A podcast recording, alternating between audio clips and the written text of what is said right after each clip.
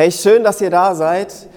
Bevor wir starten, ich hatte noch so einen Impuls einfach während dem Lobpreis so zum Thema, was ist eigentlich Gottesdienst oder auch was, wo ich mich selber immer wieder dran erinnern muss. Ich glaube, dass jeder Gottesdienst ist, so wie diese Geschenke hier. Ich habe die gesehen, habe mir gedacht, wow, schaut echt weihnachtlich aus. Draußen sieht es wie Sommer aus. Aber ich glaube, ein Gottesdienst ist manchmal echt wie, wie so ein Geschenk, dass Gott Dinge für uns bereithält wo er uns berühren möchte, wo er zu uns sprechen möchte. Die Frage ist nur, sind wir bereit zu empfangen?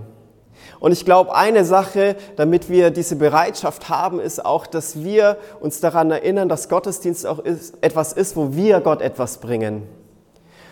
Und zwar unser Herz, unser Ohren und unsere Aufmerksamkeit.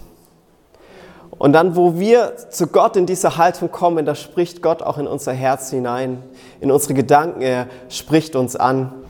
Und da möchte ich uns vielleicht auch einladen, auch während der Predigt vielleicht, wo wir angesprochen werden, dass wir überlegen, hey, da hat Gott gerade zu mir gesprochen, wo kann ich jemand anders vielleicht was Gutes tun? Wo kann ich das, was ich von Gott bekommen habe, weitergeben? Und vielleicht äh, sagt Gott zu dir, dass du jemanden heute hier im Gottesdienst ermutigen sollst vielleicht für jemanden beten sollst hinterher. Und ich möchte einfach einladen, dafür offen zu sein. Und jetzt für den Anfang von der Predigt äh, möchte ich noch beten. Jesus, ich danke dir, dass du hier bist mit deiner Gegenwart, mit deinem Heiligen Geist, Gott, und dass Gottesdienst auch etwas ist wie der Name. Es sagt, dass wir dir dienen, dass wir zu dir kommen im Lobpreis, dass wir deinen Namen erheben und dass wir dir aber auch dienen, indem wir ja anderen Liebe zeigen, dass wir eine Gemeinschaft in Liebe sind, wo wir einander ermutigen und füreinander da sind, Herr und dass wir immer auch diesen Blick haben, der weitergeht als nur für uns selbst. Dass Gottesdienst nicht etwas ist, wo wir nur bekommen und empfangen und äh, schnell eine Predigt und ähm, sind dann da und dann passiert nichts weiter, sondern Gott, du bist daran interessiert, dass wir zu Menschen werden, die im Überfluss leben, wo wir das, was wir bekommen, weitergeben, wo Leben aus uns heraussprudelt und Leben andere Menschen um uns herum berührt.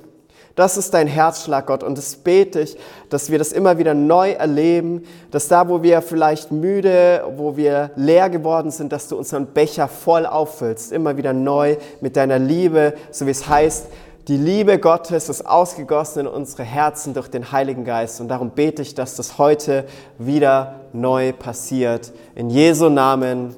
Amen. Dead End. Es geht nicht weiter. Ich weiß nicht, ob du vielleicht schon mal irgendwo im Ausland unterwegs gewesen bist, vielleicht in Amerika. Und da kann es gut sein, dass du vielleicht so ein Schild wie hier auf dem Bild gesehen hast. Aber eigentlich willst du so ein Schild gar nicht sehen. Zumindest nicht, wenn du es nicht geplant hattest. Weil es bedeutet, du hast dich irgendwohin auf den Weg gemacht, vielleicht wenn du im Urlaub warst, war dein Ziel, an den schönen Strand zu fahren, das Meer zu genießen, die Sonne zu genießen und du denkst, okay, das ist die Route, du steigst in dein Auto, fährst los und fährst und fährst und bist eine Weile unterwegs und auf einmal Dead End.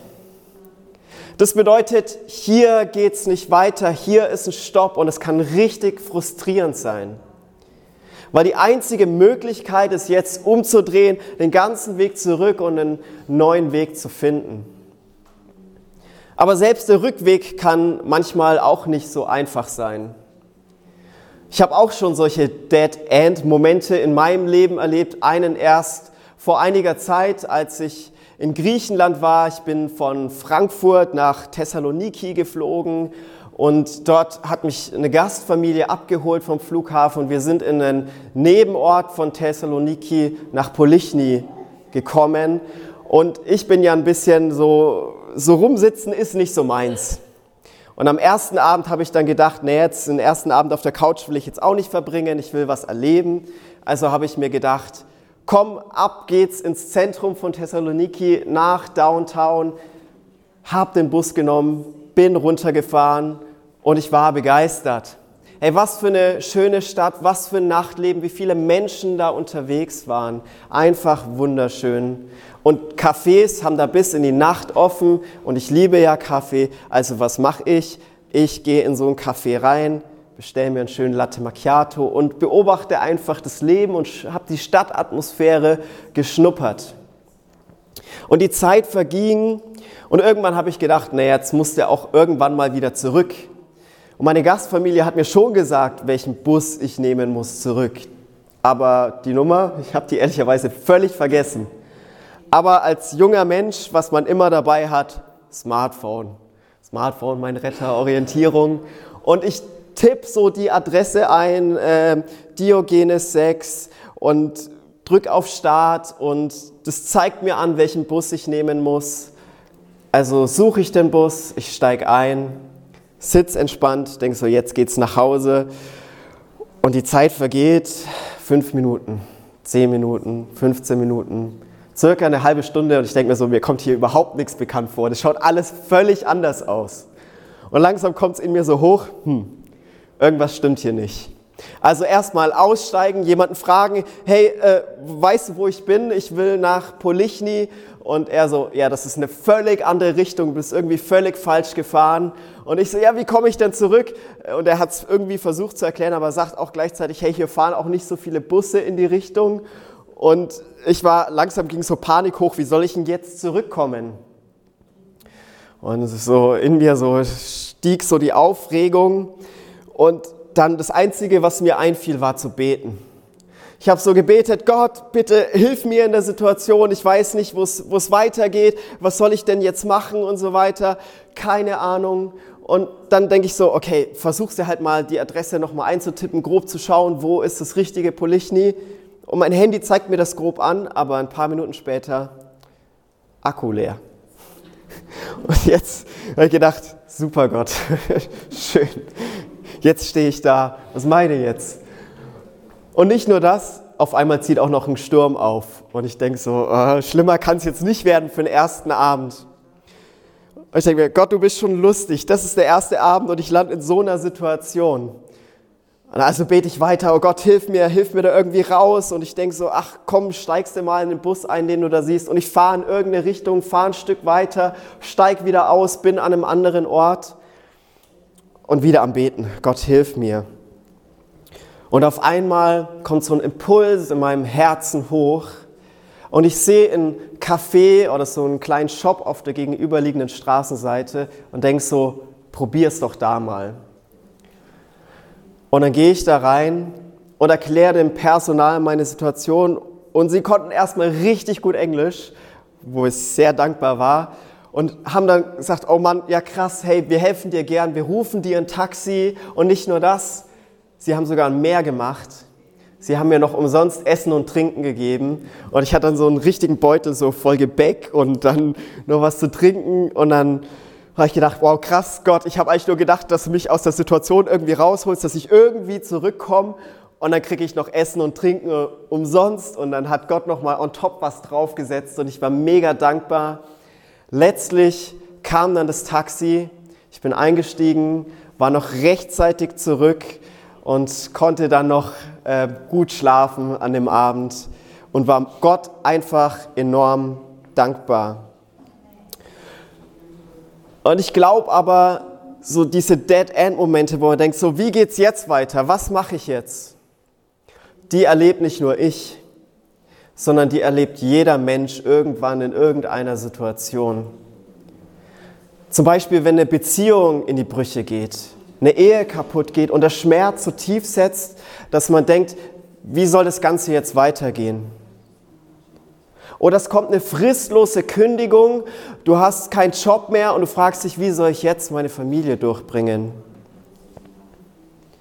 Oder man kämpft mit Süchten, mit Angewohnheiten, wo man erst Schritte in die richtige Richtung macht und denkt, ja, jetzt habe ich es geschafft, jetzt habe ich das überwunden und auf einmal geht man wieder Rückschritte und fällt vielleicht tiefer als zuvor und ist am Boden und fragt sich, hey, wie soll das hier werden in meinem Leben? Wie soll das jetzt weitergehen? Dead End, man steckt fest, man kommt nicht mehr weiter. Und ich weiß nicht, was du da vielleicht für Geschichten schon erlebt hast, wo du dich durchgekämpft hast, wo du gedacht hast, jetzt geht es nicht mehr weiter und dann hast es doch irgendwie weiter geschafft. Oder was für Dead End Momente noch kommen werden.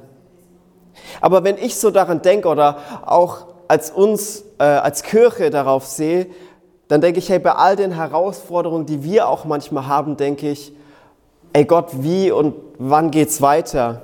Ey, wo bleibt ein festes Zuhause für uns? Wo bleibt ein Gebäude? Wo bleibt vielleicht ein größeres Wachstum? Wie soll das Ganze funktionieren? Wie erreichen wir Menschen äh, für Jesus? Weil das ist doch unser Herzschlag, dass Menschen Jesus kennenlernen. Und das beschäftigt mich immer wieder. Und ehrlicherweise komme ich auch immer wieder zu dem Punkt, wo ich zu Gott sage, ich habe die Lösung nicht. Ich weiß es nicht, aber in dem gleichen Moment erinnert mich Gott daran, dass er eine Lösung hat, dass er einen Rat hat. Und ich glaube auch, dass Gott Lösung für deine persönlichen Herausforderungen im Alltag hat, auf der Arbeit, in der Familie, mit Freundschaften. Und ich glaube, deshalb ist es so wichtig, dass wir ein Herz haben, das immer wieder neu Gott sucht, das nach Gott fragt, weil er wirklich helfen kann. Und deshalb will ich euch mit hineinnehmen heute in das Buch der Könige. Denn dort lesen wir von einer Geschichte, die zeigt, was es denn bedeutet, Gott zu suchen, ihn zu vertrauen und was auch dann daraus resultiert. Und wie der Name schon verrät, im Buch der Könige in der Bibel geht es um Könige. Hauptsächlich um die Könige von Juda und Israel. Und wenn man heute das Ganze, was ich mitgeben will, in einem Satz zusammenfassen würde, dann geht es um das Herz der Könige. Die Geschichte spielt im 9. Jahrhundert vor Christus. Also das ist die Zeit, nachdem Saul, David und Salomo, die waren schon König und jetzt kommen andere Könige. Und das Buch endet damit, dass Israel im babylonischen Exil landet. Israel selbst zu der Zeit ist in zwei Königreiche geteilt. Einmal in das Königreich Israel und auf der anderen Seite das Königreich von Juda. Und dementsprechend gab es auch zwei Könige. Und diese Könige wurden immer wieder daran gemessen, wie ihre Stellung, wie ihre Beziehung, wie ihre Herzenshaltung zu Gott ist. Und der König von Israel war Joram. Joram war der Sohn Ahabs. Und Ahab war so der schlimmste König überhaupt in der ganzen Bibel der hat sich zum Götzendienst verführen lassen, also ist anderen Göttern nachgelaufen und hat auch das ganze Land zum Götzendienst verführt. Und das Urteil Gottes über diesen König war, es war ein böser König in den Augen des Herrn.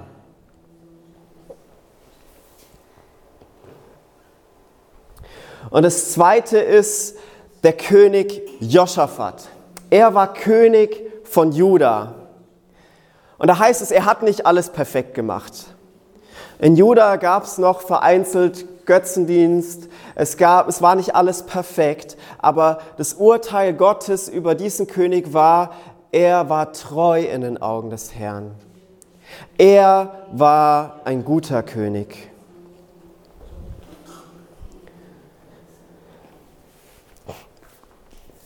Und hier dieses Nordreich von Israel zu der Zeit, als Joram König war, bestand eigentlich ein Bündnis mit dem Königreich Moab. Da, das ist auf der rechten Seite hier unten.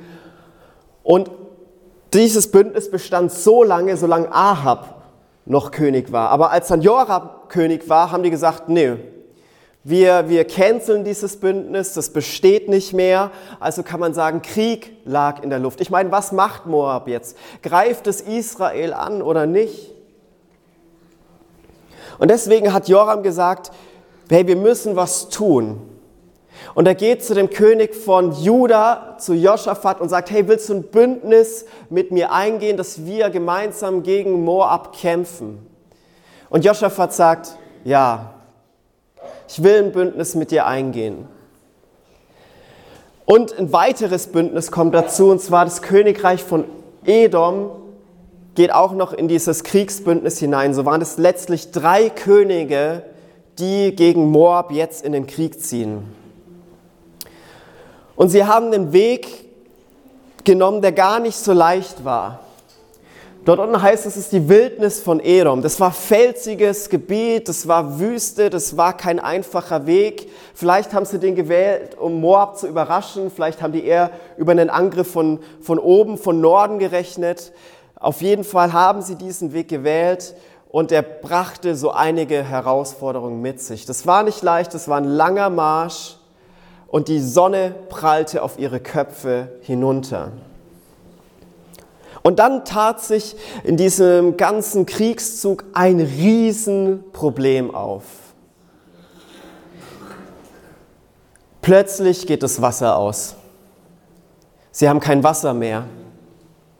Und vielleicht war der Grund, dass vielleicht auch früher da Flüsse waren und normalerweise war da Wasser, aber in dieser Situation haben sie nirgends Wasser gefunden. Vielleicht war alles trocken und jetzt standen sie in dieser Situation, Dead End, es geht nicht weiter, jetzt ist das Ding eigentlich gelaufen.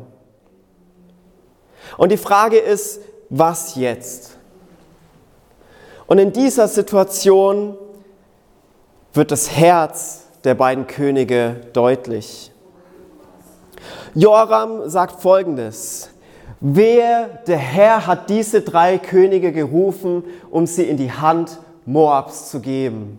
Also dieser böse König Joram ist eigentlich völliger Verzweiflung. Er denkt so, jetzt ist es gelaufen, es geht nicht weiter, wir haben eigentlich schon verloren und vielleicht sieht er das Ganze auch als Gerichtshandeln Gottes, weil er weiß genau, was seine Stellung zu Gott war. Vielleicht hat er gedacht, Gott richtet mich jetzt, weil ich nicht treu bin.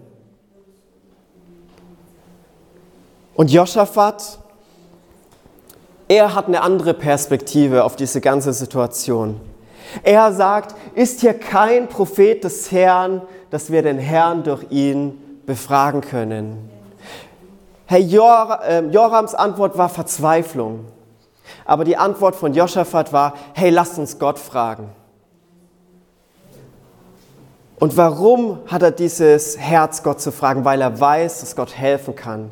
Seine Frage drückt Vertrauen zu Gott aus. Und ich glaube, von diesem Herz von Josaphat können wir lernen. Und das Wort Gottes fordert uns immer wieder neu auch heraus, uns mit der Frage zu beschäftigen, wenn es schwierig wird, wenn wir in einer Situation nicht weiter wissen, ey, haben wir ein Herz wie Joram, der sagt, jetzt ist es vorbei, jetzt ist es gelaufen, es geht nicht weiter? Oder haben wir ein Herz wie Joschafat, der sagt, hey, lass uns Gott fragen. Ey, Gott hat bestimmt eine Lösung. Und ich hoffe, dass wir nie in eine Situation kommen, wo uns das Wasser ausgeht. Aber in unserem Leben können uns andere Dinge wegbrechen. Finanzen, Gesundheit, aber egal, was wir verlieren, egal, was plötzlich wegbricht, egal, welche Herausforderungen wir in unserem Leben haben oder auch als Kirche und wo wir denken, es geht nicht weiter, hey, lasst uns da ein Herz wie Joschafat haben. Denn im Folgenden sehen wir, was dieses Herz von Joschafat für Auswirkungen hatte. Und das sollte uns Mut machen, wenn wir in ähnliche Situationen kommen. Ist hier ein Prophet des Herrn? Und ein Prophet des Herrn war da. Elisa. Und Gott hat durch Elisa Folgendes gesagt. Und er rief, so spricht der Herr, macht in diesem Tal Grube neben Grube.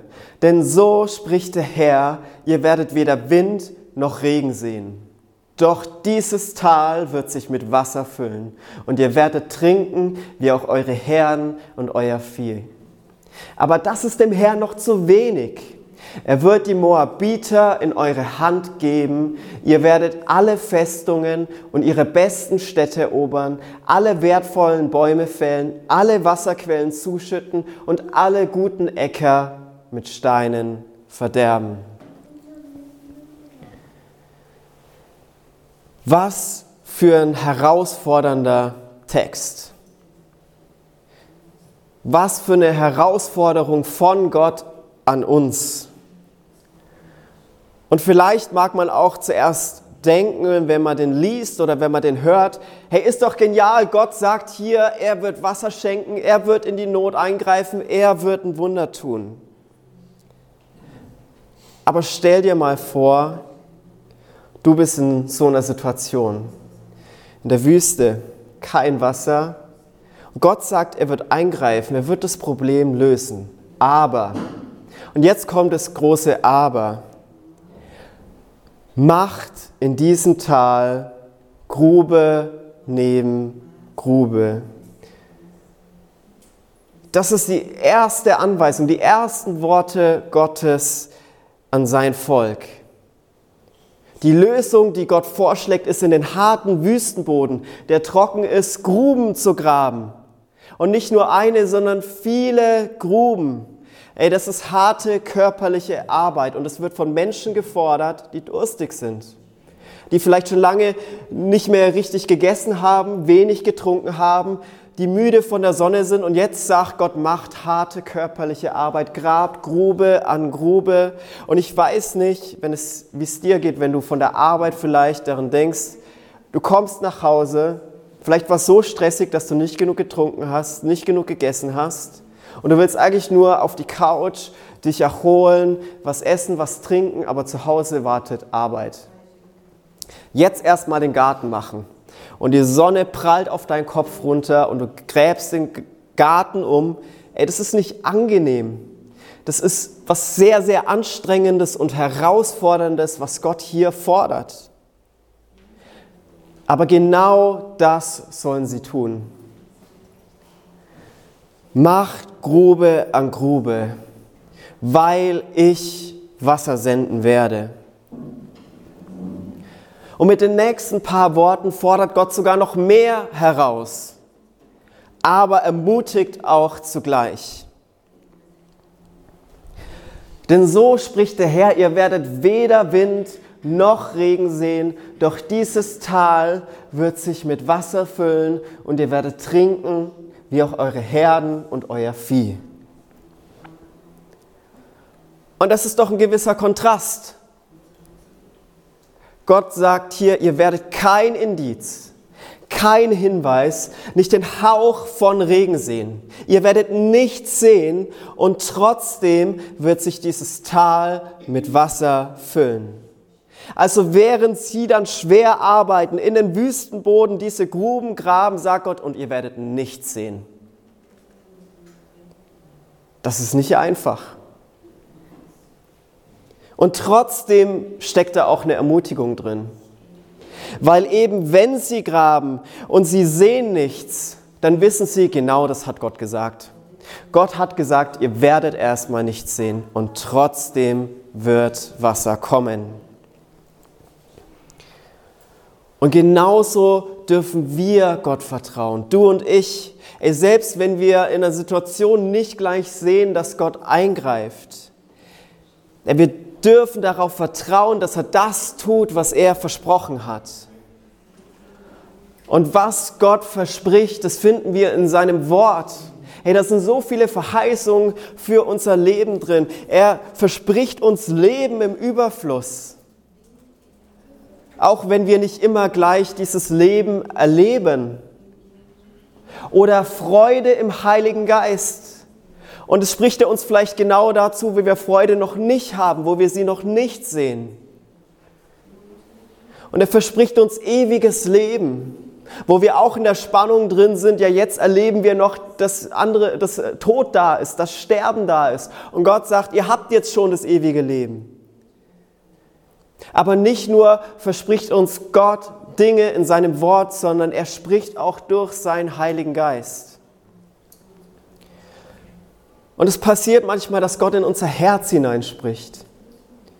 Vielleicht im Lobpreis, vielleicht durch die Predigt, dass die Worte direkt unser Herz treffen und es was mit uns macht. Oder er gibt uns einen Gedanken, einen Impuls, so wie in der Geschichte, die ich am Anfang erzählt habe. Oder er spricht durch andere Menschen in dein Leben, wo du vielleicht einen Rat bekommst, wo dir jemand einen Tipp gibt, wo du merkst, hey, da ist irgendwie auch Gott drin. Und ich will dir heute sagen, wenn du irgendwo Ratlosigkeit erlebst, wenn du nicht weißt, wie es weitergeht, hey, dann bete und vertraue darauf, dass Gott das erfüllt, was er dir versprochen hat. Gott wird Regen senden. Gott wird Wasser senden. Auch wenn wir vielleicht im Moment gerade noch nichts sehen sollten. Wenn du in persönlichen Herausforderungen noch nichts siehst, hey, was Gott versprochen hat, das wird er tun. Und während wir darauf warten, dass Gottes Regen kommt, ey, lasst uns währenddessen sein Königreich bauen. Lasst uns unser Herz in sein Reich investieren. Das tun, was er sagt. Und wenn es Gra äh, Grubengraben ist, ey, er ruft uns, Menschen zu Jüngern zu machen. Lasst uns da dranbleiben. Vielleicht auch mit der Frage, hey, wie viele Freunde haben wir, die Jesus nicht kennen? Und wie viel investieren wir in solche Beziehungen? Und ganz ehrlich, das ist eine Frage, die ich mir auch immer wieder stelle, weil auf Bibelschule, ey, man hat nicht viel Zeit, du bist im Studium, bist ständig mit Christen unterwegs und ich muss mich immer wieder daran erinnern, hey, und wenn es nur eine Person ist? Wenn ich mich mit einer Person, die Jesus nicht kennt, regelmäßig treffe, hey, wie genial ist das? Und das ist definitiv möglich, egal wie beschäftigt ich bin. Und aktuell treffe ich mich mit einem Juden, der aus Israel kommt, der nicht gläubig ist und das ist super anstrengend. Ich muss mich mit dem immer in Frankfurt treffen, dann fährst du mit den Öffentlichen eine Zeit lang. Ey, aber das ist so wichtig, dass wir das tun, was Gott uns aufträgt. Und wenn es eine Person ist, mit der wir anfangen. Und er ruft uns versöhnt und in Liebe zu leben. Ey, dass wenn Menschen hier in den Gottesdienst kommen und sehen, wie wir miteinander umgehen, dass sie sagen, hey, hier ist irgendwas anders, als ich gewohnt bin, wo wie vielleicht ein Umgang auf der Arbeit, in der Familie, im Freundeskreis ist. Hier ist eine Liebe da, die ich woanders nicht finde. Ey, das ist doch, was Gottesdienst attraktiv macht. Dass Gott hier ist und seine Liebe spürbar ist. Und er ruft uns dazu, uns gegenseitig zu ermutigen, füreinander da zu sein aber auch Gott Lieder zu singen, Gott zu dienen, den Namen Jesus groß zu machen. Und dass wir diese Lieder, die wir singen am Anfang, dass wir die nicht nur runter singen, sondern dass wir die von Herzen auch so meinen und sagen, oh Jesus, du bist groß. Hey, ich bin dir dankbar, dass du mich gerettet hast. Ich bin dankbar, was du in meinem Leben verändert hast. Hey, lasst uns da weitermachen und weiter dranbleiben. Gott vertrauen. Und ja, das kann anstrengend sein. Es ist anstrengend, Gruben zu graben. Aber wir dürfen das im Vertrauen darauf tun, dass Gott seinen Regen senden wird. Und das ist mein Gebet für dich und aber auch für mich, dass wir nicht nachlassen, sondern treu das tun, wozu Gott uns gerufen hat. Und dass wir erleben werden, dass Gott seinen Regen sendet.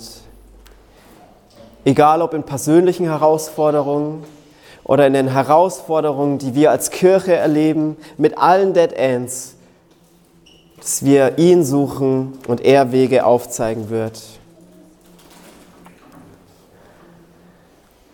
Aber dieser Gott, der mir in dieser Geschichte begegnet, der begeistert mich mehr und mehr, dass ich es eigentlich fast gar nicht fassen kann, wie groß Gott ist. Und da heißt es, aber das ist dem Herrn noch zu wenig. Oder ein bisschen näher am Hebräischen, das ist in den Augen des Herrn zu gering. Er wird die Moabiter in eure Hand geben.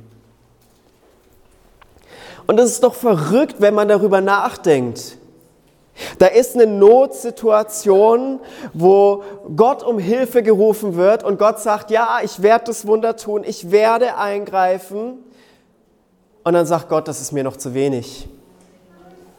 Gott übertrifft Erwartungen. Gott ist größer. Und wenn ich das so lese, denke ich manchmal, hey, wo wir vielleicht Erwartungen an Gott haben, die zu gering sind. Wo Gott sagt, ja, das ist vielleicht in euren Augen groß. Das ist vielleicht in euren Augen was Unglaubliches, aber in meinen Augen ist es zu gering. Und ich bete, dass wir echt immer diese großen Erwartungen an Gott nicht verlieren, obwohl wir Dinge nicht immer gleich sehen. Er macht sich groß, er zeigt seine Herrlichkeit. Und das Krasse ist ja auch, dass Israel, der König Joram, der in Götzendienst ist, die alle werden das erleben, die toten Göttern nachlaufen, also die Statuen aus Stein anbeten, aus Holz anbeten, die eigentlich nichts verändern können. Und genauso ist es doch in der heutigen Zeit, dass Menschen ihr Vertrauen in Dinge setzen, die eigentlich nichts wirklich verändern können an ihrer Lage, die nicht wirklich Leben geben können. Aber Gott kann wirklich was tun und er kann wirklich eingreifen. Und es werden die Israeliten, das wird Joram erleben.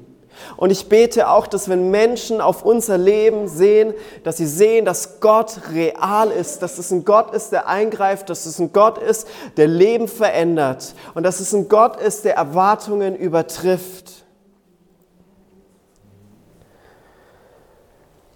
Aber nicht nur versorgt er mit Wasser, nicht nur gibt er die Moabiter in die Hand von Israel und Juda, sondern wenn wir weiterlesen, steht auch noch was unglaublich Heftiges da, und zwar die Art und Weise, wie der Sieg über die Moabiter aussehen wird.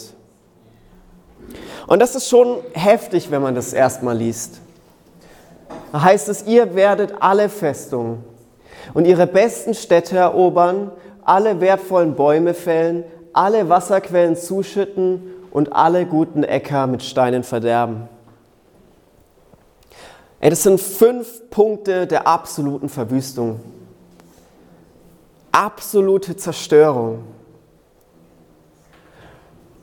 Und das Spannende ist, dass im Buch Mose steht eigentlich, wenn, wenn Israel ein anderes Volk erobert, sollen sie eben nicht die Bäume fällen, nicht die Wasserquellen verstopfen. Die sollen noch Lebensgrundlage dalassen. Aber hier an der Stelle sagt Gott, nee, nimmt den Moabitern jede Lebensgrundlage. Alle Festungen, das heißt keine Sicherheit mehr. Die besten Städte, den Wohnraum, die guten Bäume, das heißt, die man als Baumaterial oder wo Früchte dran sind, nehmen könnte. Wasser, was absolut lebensnotwendig ist und Äcker, wo Nahrung aufwächst. Jede Grundlage des Lebens soll entzogen werden. Und warum? Weil die Moabiter auch Feinde Gottes geworden sind. Und ich glaube, dieser Text kann uns zwei Dinge zeigen. Das erste ist, hey, wie unglaublich ist es, wenn Gott für uns ist? Wer kann gegen uns sein? Hey, was für ein triumphaler Sieg wird hier beschrieben? Aber auf der anderen Seite, wie schrecklich ist es, wenn man ein Feind Gottes ist? Und ich glaube, das vergessen wir manchmal. In der Bibel heißt es an einer Stelle, wie schrecklich ist es, in die Hände des lebendigen Gottes zu fallen.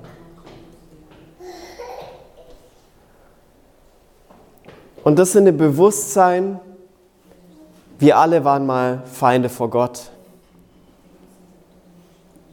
Hey, wir waren in absoluter Todesgefahr, noch schlimmer sogar. Und Gott hat gesagt, als wir noch seine Feinde waren, hat er uns geliebt. Und er hat seinen Sohn Jesus Christus ans Kreuz gesandt und er hat die Strafe, die wir verdient hätten, getragen, damit wir ewiges Leben haben. Hey, diese Wahrheit, wie schrecklich es ist, ein Feind Gottes zu sein, lässt die Gnade umso heller strahlen. Und deswegen ist es so wichtig, dass Menschen diese Gnade in Jesus erfahren, weil die Welt ist in Feindschaft mit Gott. Und es wird, Gott wird richten. Gott wird richten. Aber Gott will gnädig sein. Und deshalb lasst uns da nicht müde werden, davon zu erzählen, wie Gott uns begegnet ist wie er uns vergeben hat. Und dass wir davon weiter erzählen, dass in Jesus Vergebung für alle Schuld ist. Und letztlich geschah alles so, wie Gott es durch den Propheten Elisa gesagt hat. Am nächsten Tag kam sturzflutartig aus dem Gebirge Wasser und sie waren versorgt. Und nicht nur das, die Moabiter durch eine Sinnestäuschung wurden sie besiegt, weil sie haben zu Israel, zu Juda und Edom, zu den Herrschern darüber geguckt und haben gedacht, dass dieses Wasser Blut ist. Für sie hat es wie Blut ausgesehen. Die haben gedacht, die haben sich gegenseitig abgeschlachtet. Jetzt können wir hingehen und wir geben ihnen nur noch den Rest. Aber da haben sie sich gewaltig getäuscht und Moab wurde vernichtend geschlagen. Und diese ganze Geschichte begann mit einem Mann, der nach Gott gefragt hat. Und das ist mein Gebet und mein Herzschlag, dass wir ein Herz, wie Joschafat es hat, nie verlieren. Ein Herz, das Gott sucht. Und nicht nur das, dass wenn Gott spricht, ein Herz, das das tut, was Gott sagt. Egal wie anstrengend es ist, egal wie unlogisch es scheinen mag, in den harten Wüstenboden Gruben zu graben, egal ob man gleich etwas sieht oder nicht, dass wir einfach sagen, Gott, ich vertraue dir, weil du gesagt hast, dein Regen wird kommen. Und die Frage ist, wenn wir so eine Geschichte aus der Bibel hören, was Gott getan hat, wie groß er ist, ist immer die Frage, wie reagieren wir darauf. Und mein Herz ist immer, dass wir praktisch werden mit dem Wort Gottes. Und meine erste Frage ist, was jetzt? Beten und hören. Ist hier kein Prophet des Herrn, dass wir den Herrn durch ihn befragen können? Ey, ich glaube, dass der Heilige Geist zu jedem von uns sprechen kann. Und ich weiß nicht, wo du vielleicht persönliche Herausforderungen hast, aber sei mal offen, Gott zu dir reden zu lassen. Und wenn du ein Wort für uns als Gemeinde hast, dann teile das gerne hier. Ich will ein paar Minuten geben, wo wir Gott und dem Heiligen Geist Raum geben, dass er zu uns sprechen kann. Und während dieser Zeit werde ich ein bisschen mit der Gitarre im Hintergrund spielen und lasst uns da offen für das Reden des Herrn sein. Ich bete noch für diese Gebetszeit. Ja, Herr, ich danke dir jetzt schon für jedes Wort, das du sprechen wirst. Ich danke dir jetzt schon für jeden Gedanken, Heiliger Geist, den du in die Herzen platzieren wirst. Ich danke dir für jede Lösung, die du aufzeigst, für jede Weisheit, die du geben wirst. Und ich danke dir, dass du führst und leitest, Herr. Und ich bete, dass wir das im Herzen tun, dass was du sprichst, dass wir es umsetzen, Herr.